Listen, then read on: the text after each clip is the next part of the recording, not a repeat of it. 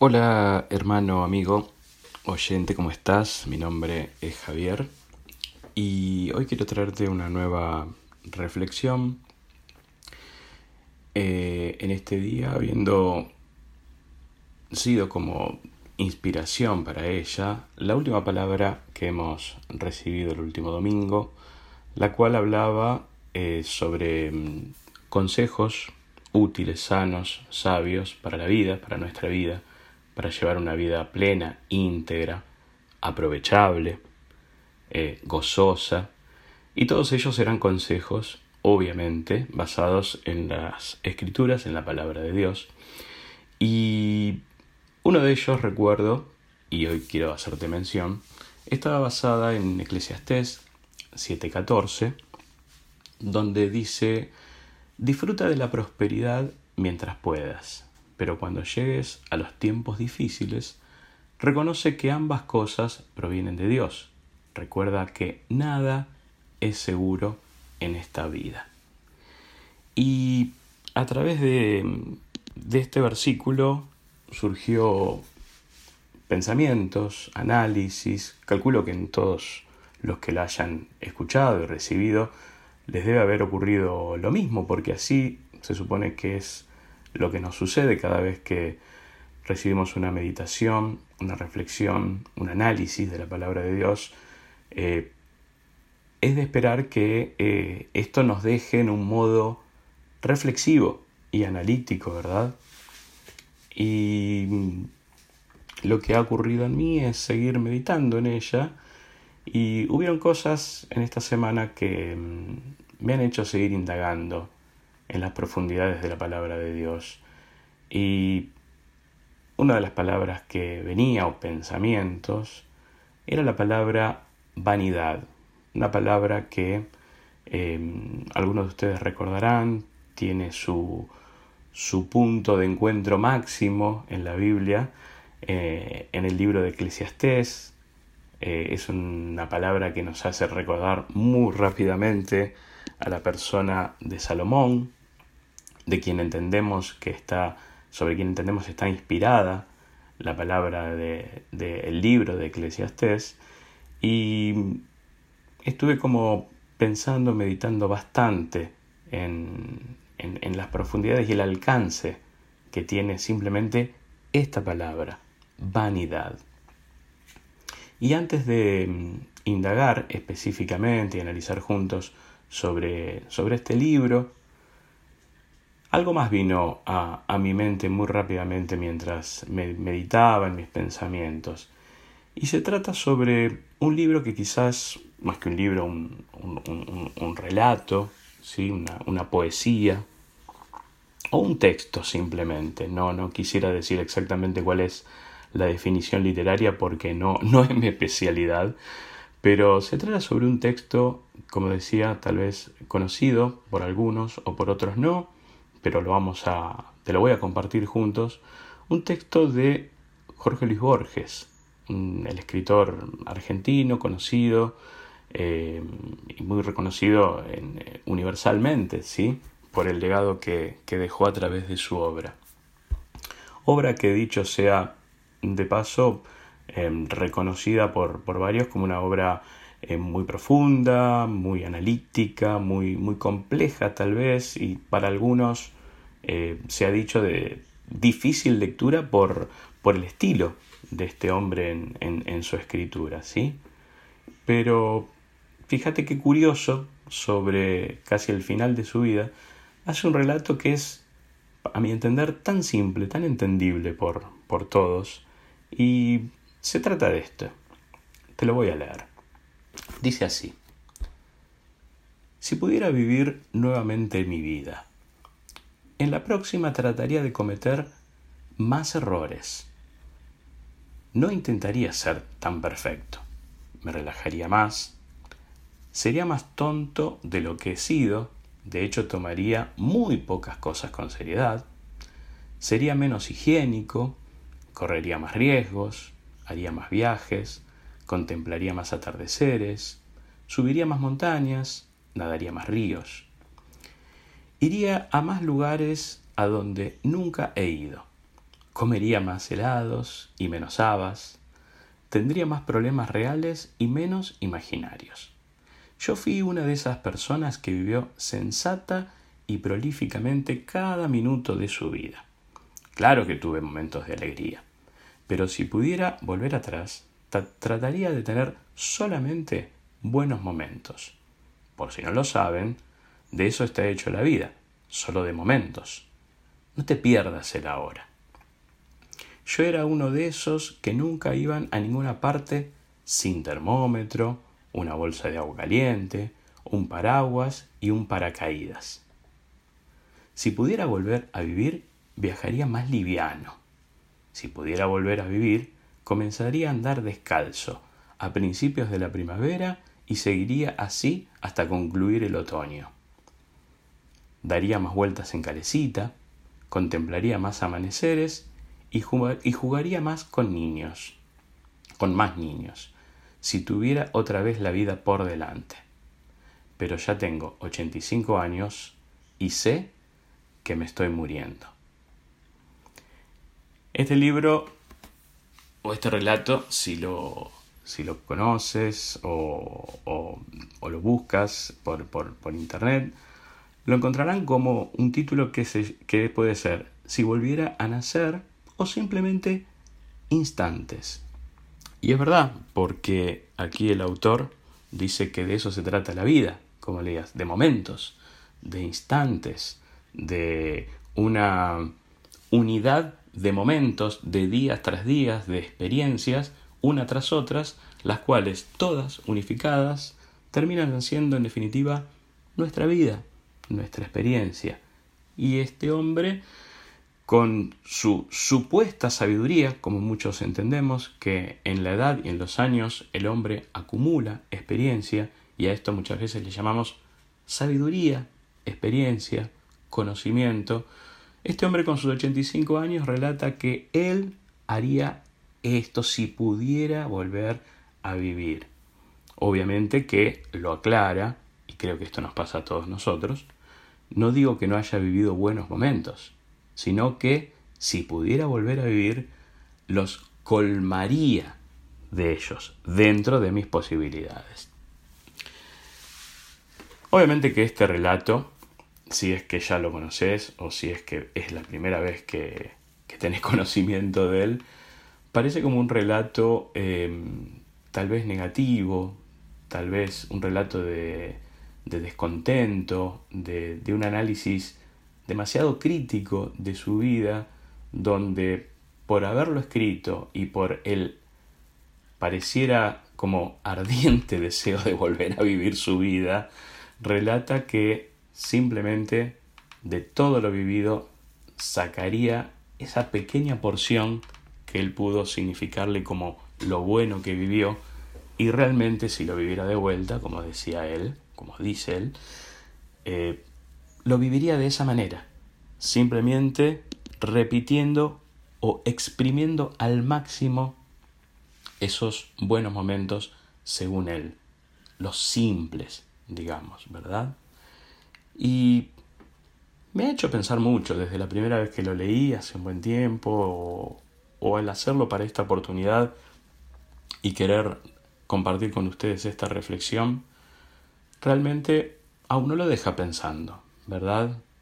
¿Qué, ¿Qué podríamos ver de paralelo entre lo que relata Borges y lo que podamos analizar de nuestra propia vida? Y yo creo que con la mano del corazón muchos de nosotros podríamos decir, lo entiendo a Borges. Creo que yo quisiera hacer lo mismo. Pero en una nueva vida o en esta vida que estamos viviendo. Y aquí es el desafío más allá de quien esté escuchando en este momento pueda ser un jovencito lleno de años por vivir o una persona de edad media, de, mediana edad como la mía, de unos 50 años, o una persona ya de edad avanzada. Pero no importa, porque la realidad es que el análisis tiene que ser el hoy, el ahora, el grato momento en el que Dios hoy nos permite volver a analizar nuestra vida. Sí, así como lo escuchamos, sin importar la edad, hoy detenernos un instante y poder analizar antes de continuar. Y este es el desafío que tenemos hoy y que yo te propongo. Más allá de haber analizado como, como parte también de análisis o de inspiración este escrito secular, este escrito de, del autor de hoy, que es Borges, también he pensado, obviamente, y así arranqué con, con la palabra en Eclesiastés, pensar en otro hombre que sabiamente ha hecho un análisis de su vida.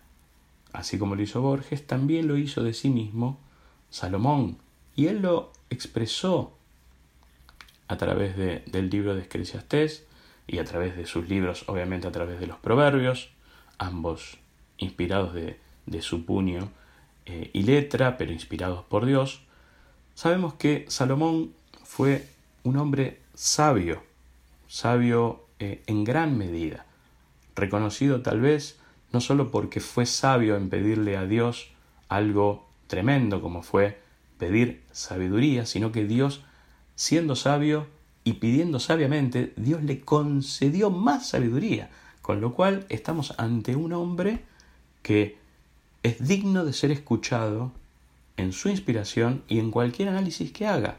Y allí es donde tenemos su legado, a través de Proverbios y el libro de Eclesiastés. Y básicamente Salomón lo que hace es un análisis profundo de su vida y de la vida de todos los hombres, de todos nosotros hasta ese momento, hasta los hombres conocidos por él, sus contemporáneos, y él llega a conclusiones muy fuertes, muy profundas. Ese hace el análisis exhaustivo de, en definitiva, lo que busca el hombre en su vida. ¿Qué es lo que busca? ¿Qué es lo que buscamos? ¿Sí? Porque hablamos de nosotros mismos, como hablaba Salomón. ¿Qué es lo que busca? ¿Qué es lo que buscamos? Riquezas, placeres, sabiduría humana, buenos momentos, dejar un legado, trabajar, disfrutar. ¿Qué es lo que buscamos? ¿Qué es lo que queremos? Salomón en Eclesiastés 6.12 llega a esta conclusión, entre tantas, pero comencemos. Dice así, Eclesiastés 6.12, porque ¿quién sabe lo que es bueno para el hombre durante su vida? en los días contados de su vana vida. Los pasará como una sombra, pues ¿quién hará saber al hombre lo que sucederá después de él bajo el sol? Y esta reflexión, esta palabra, bajo el sol, si después por tu cuenta seguís analizando y leyendo, indagando el libro de Eclesiastés, es una frase que aparece hasta 29 veces bajo el sol. Lo menciona mucho Salomón y básicamente bajo el sol habla sobre el llano, sobre lo que ocurre en la vida de todos. ¿Sí? El sol nace, sale por la mañana, pasa su día, su jornada, vuelve a esconderse y así día tras día habla sobre una repetición constante en la cual nosotros vivimos cada día. Y básicamente Salomón se pregunta, ¿sabe el hombre qué es bueno hacer? ¿Sabe el hombre? Los pasará, dice, como una sombra, pues ¿quién hará saber al hombre lo que sucederá después de él bajo el sol? Cada día de su vida o en todos los días de su vida ¿Sabe el hombre qué es lo bueno que hizo o que debe hacer o que hará? Otra de las palabras muy utilizadas, y la mencioné en el principio, es la palabra vanidad. Vanidad podemos ver en el comienzo del libro, en Eclesiastés 1.2, dice, vanidad de vanidades, dice el predicador Vanidad de vanidades, todo es vanidad. ¿Qué provecho recibe el hombre de todo el trabajo con que se afanó bajo el sol. Una generación va y otra generación viene, mas la tierra permanece para siempre. Cuando dice la tierra permanece para siempre, Salomón relata sobre lo efímero que es la vida del hombre.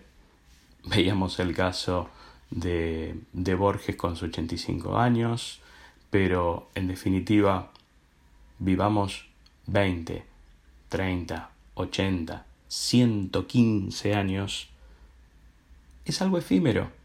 Lo único que permanece es la tierra. Pasan las generaciones, pasan em, las naciones, pasan las eras. Lo único que permanece es el mar, la montaña, el cielo, los ríos, los mares, la tierra y el hombre, siendo lo excelso de la creación, es algo que no permanece, es algo efímero, es algo que tiene su tiempo contado. Y en definitiva, durante la vida, tengamos el tiempo y el espacio que cada uno de nosotros tengamos, ¿qué es lo que hacemos durante ella? ¿De qué manera la vivimos? ¿De qué manera la disfrutamos? ¿Nos ocurre algo parecido a lo que describía Borges? ¿O nos ocurre algo tal vez bueno, importante, con trascendencia, como pudo haber sido la vida de Salomón, un hombre que él en su análisis, después esto te, te animo, te invito a que, a que puedas leerlo, porque no, no es el punto que vamos a analizar ahora en este momento. Yo lo traigo como reflexión, pero te invito a que puedas hacerlo. Ver que en el libro de Eclesiastés vemos la reflexión de un hombre que, como decíamos, fue el más sabio sobre todos los sabios, ¿sí? Pero él llega a una conclusión donde dice, he vivido una vida donde todo lo he analizado, todo lo he probado, todo lo he vivido, he tenido riquezas, he tenido poder, he tenido las mejores experiencias, he tenido sabiduría, he podido decidir y vivir con mucha sabiduría. Como decía, eh, tuvo, tuvo un reino, un reino que fue el más esplendoroso de la historia de Israel, ¿sí? donde relata la Biblia que fue su reino el más poderoso sin haber tenido que nunca haber utilizado él la espada. Quiere decir, en su reino no hubo guerras, ni de conquista, ni de defensa de su reino, pero fue el más esplendoroso. Y uno dice, wow, un hombre que llegó a tener lo que tuvo, las experiencias que tuvo, la vida que tuvo, y aún así fue capaz de, eh, de describir que la vida, donde está incluida la de él, no hablaba de la vida de nosotros, de los que estuvimos, si se quiere, a nivel estatus por debajo de él, él relata desde allí, si se quiere, desde, desde su trono de esplendor, habla de que la vida es vanidad. Y uno diría, ¿qué es vanidad? Es algo efímero, es algo que no tiene sentido, es algo que no tiene peso en sí, es algo que hoy que se desvanece, que hoy está y mañana no está.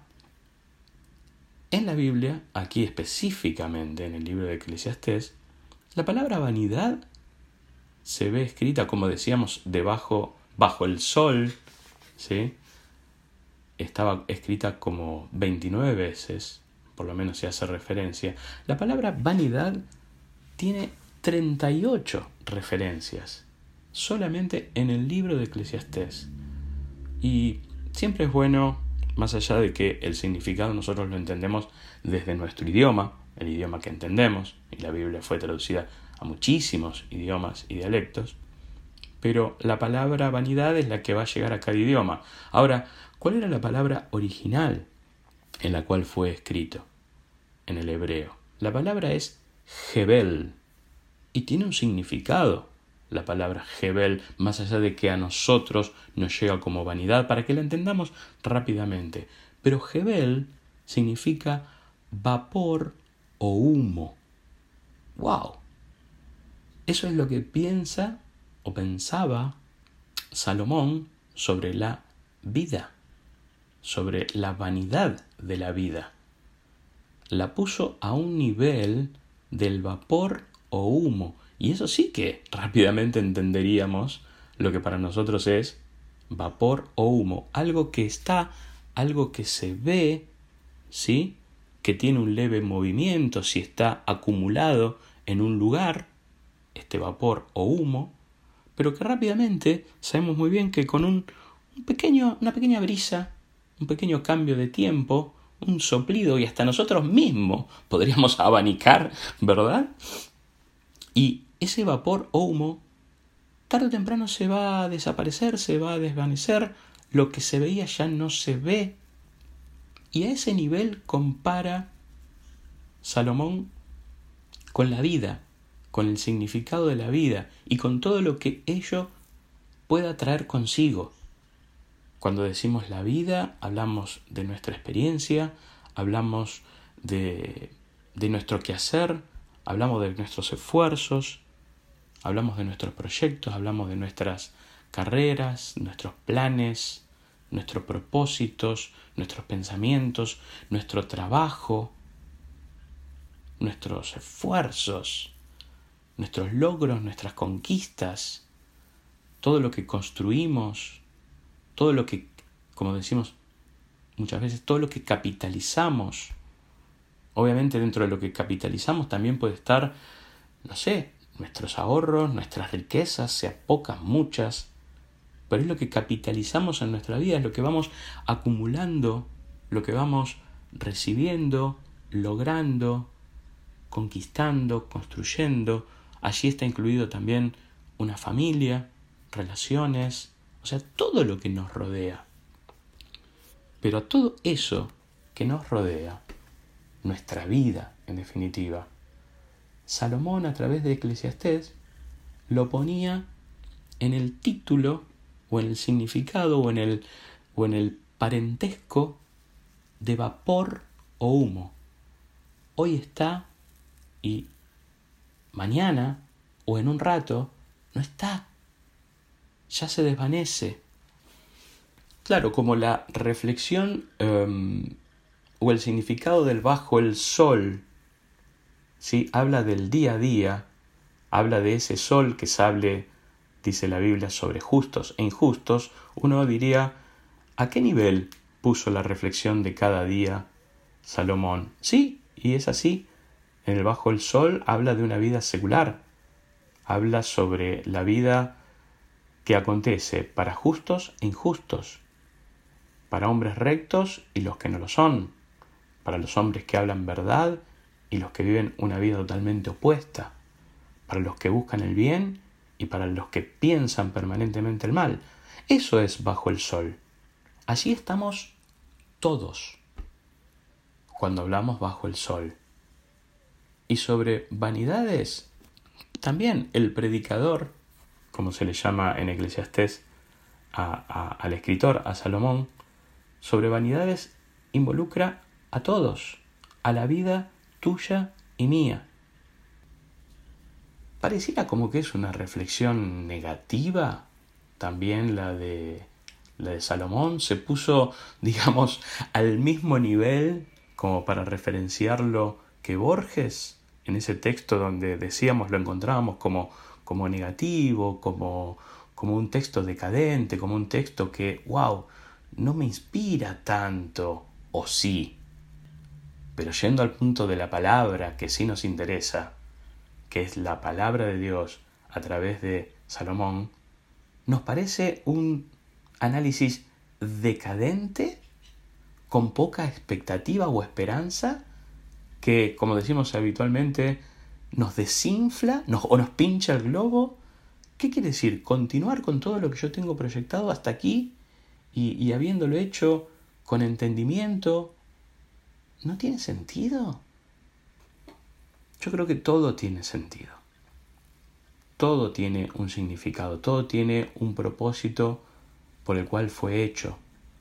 Todo tiene un motivo por el cual nos hemos animado, mal o bien, cada uno tendrá su propio análisis, pero lo hemos hecho hasta aquí. Creo que la reflexión de Salomón es, ¿vamos tras lo correcto? ¿Vamos tras lo que verdaderamente tiene significado no efímero, no vano, no vaporoso o con similitud de humo? Porque fíjate que no habló de cosas eh, peyorativas o de poco valor.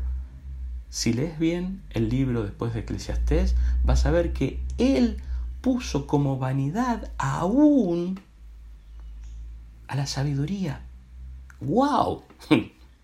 No lo dice Javier, lo dice el mismo Salomón. Él, el hombre más sabio, lo puso aún, todo su entendimiento y conocimiento aún al mismo nivel. Pudo entender que dentro de todo lo que él pudo haber capitalizado, aún así, su sabiduría, que fue grande en extremo, lo puso al mismo nivel de vanidad. Hoy está y mañana no está. Hoy vivo y mañana estaré, no estaré. Viviré pocos o muchos años, no importa. Pocos o muchos, pero una vez que muera ya no estoy. ¿Y qué pasó de aquella vida? Ya fue. Entonces, ¿dónde es el punto donde verdaderamente tenemos que reflexionar y pensar para que nuestra vida, sabiendo el carácter de vanidad que posee, podamos realmente, repito, en los pocos o muchos años que nos queden por delante, vivirlas al extremo. El gran desafío que hoy surge y aparece, vivirlo en extremo, con significado, con carácter eterno, para que aún sabiendo lo vano de nuestra existencia, realmente hoy podamos juntos, vos y yo, construir un punto de eternidad con sentido y con significado. Si vamos a la lectura del libro de Isaías, hay, hay una palabra en la cual también me, me sentí inspirado a buscarla y a detenerme en ella.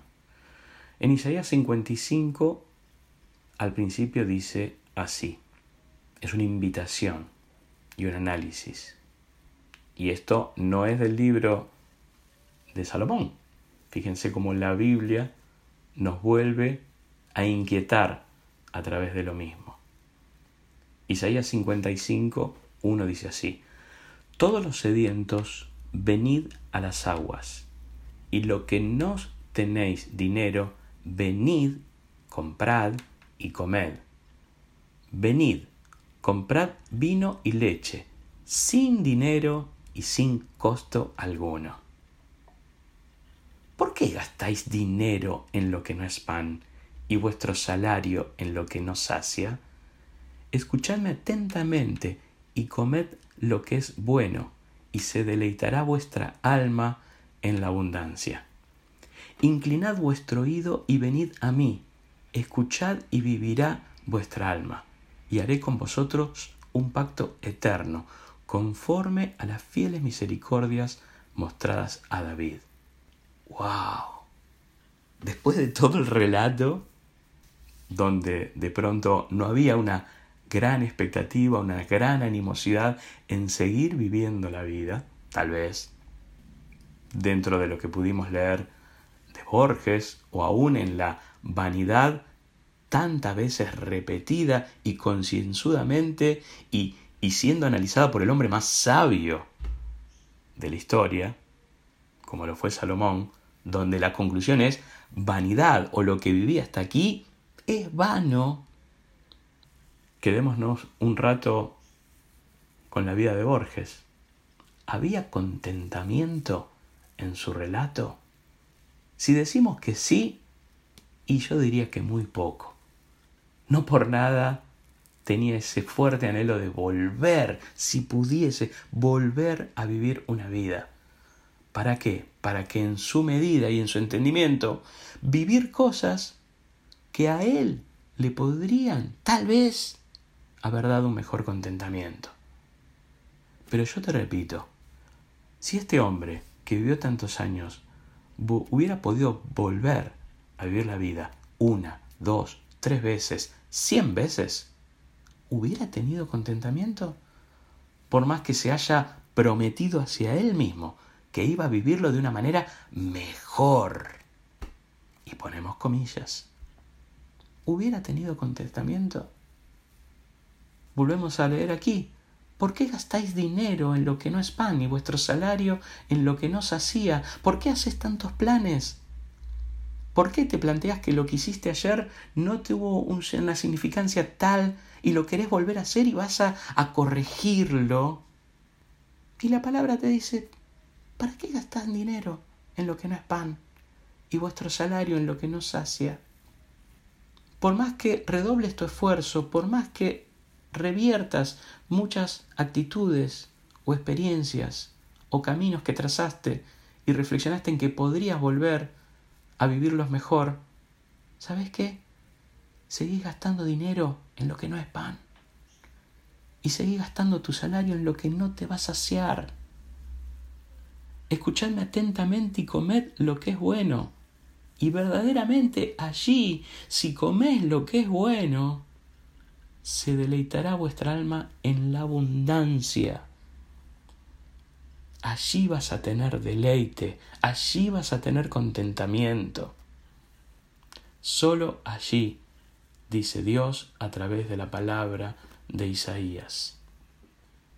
Y para ir terminando, volvemos también Eclesiastés, porque es bueno entender dentro de él quién fue el hombre más sabio y pudo analizar que aún analizando su propio reino y todo lo, lo conquistado y lo logrado y las cosas que hacía con satisfacción, concluyó que todo fue nada, vanidad, él en esa reflexión, más allá de proponerse vivir una nueva vida si pudiese, tal cual lo hizo Borges, él da un consejo.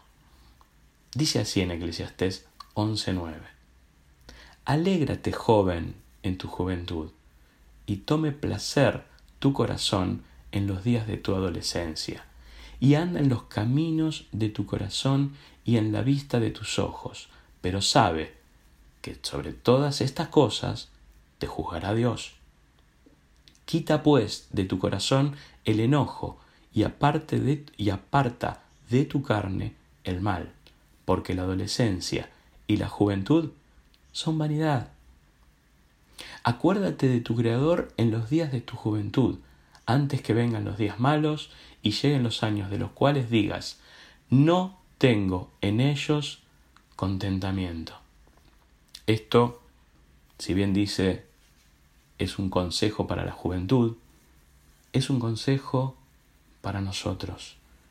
Es un consejo, si hoy estuviese vivo, a sus 85 años es un consejo para Borges. Es un consejo para vos, amigo, hermano, oyente, tengas la edad que tengas. Y hoy puedas reflexionar junto conmigo al mismo nivel de como lo hizo Salomón y entender que la vida hayamos acumulado, aprovechado lo que hayamos hecho, sea bueno, poco, mucho, mediano, malo y quieras volver a reconstruir lo que no pudiste hacerlo con contentamiento hasta aquí, todo, todo eso es vano.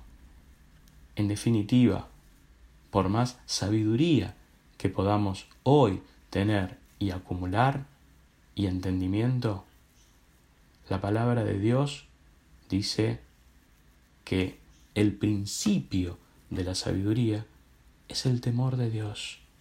Solo allí encontraremos contentamiento. Solo allí encontraremos significado. Solo allí encontraremos satisfacción. Solo allí nos encontraremos plenos. Solo en ese momento, en ese lugar, viviendo con temor de Dios, básicamente en una relación con Él, allí veremos que verdaderamente toda vanidad se desvanecerá. Todos nuestros logros quedarán de lado. Todos nuestros proyectos verdaderamente, por hermosos que sean, por dignos que sean, por justos, por éticos que sean, todo se desvanece verdaderamente para nuestro bien delante de Dios.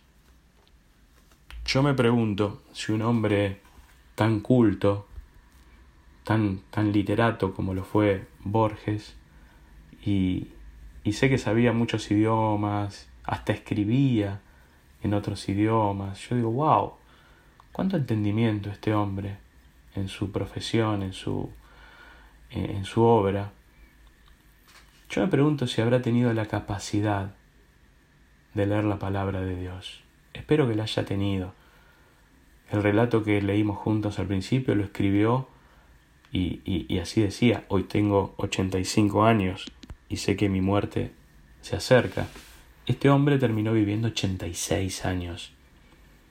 Yo me pregunto, en ese año que le quedó, por decirlo matemáticamente en mi análisis, ¿habrá tenido la posibilidad de ver la palabra de Dios? ¿Habrá tenido la posibilidad de encontrarse con el libro de Isaías y leer 55.11 donde dice, Así será mi palabra que sale de mi boca, no volverá a mí vacía sin haber realizado lo que deseo y logrado el propósito para lo cual la envié.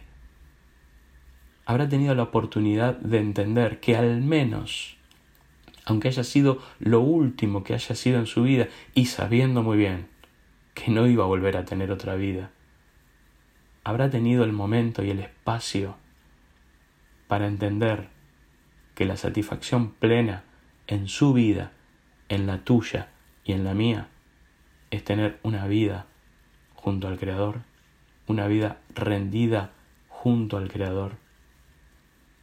Es el tiempo hoy para hallarle, es el tiempo hoy para buscarle. Sin descartar nuestros planes, sin descartar nuestro trabajo, nuestro día a día, sin descartar nuestros esfuerzos, sin descartar nuestro servicio a Dios, sin descartar todos nuestros propósitos. Pero al Señor le place que cada día salga el sol sobre nuestra vida, que tengamos un nuevo día bajo el sol, sabiendo que lo que hagamos en Él sea desde lo más excelso a lo más insignificante, todo ello va a ser vanidad. Pero mientras Él nos da ese nuevo día de vida, Él nos espera ansiosamente que le podamos buscar. Ese es el propósito para el cual cada día Él nos da vida, un día más de vida.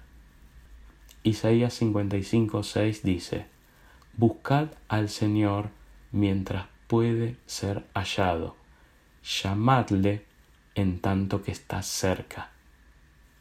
Y ese día que puede ser llamado, ese día que Él está cerca, ese día en que tenemos la posibilidad de buscarle y hallarle tal cual como Salomón recomendó a sus hijos para que lo hagan en su juventud y que también nosotros lo hagamos, ese día, ese día, hermano, es hoy.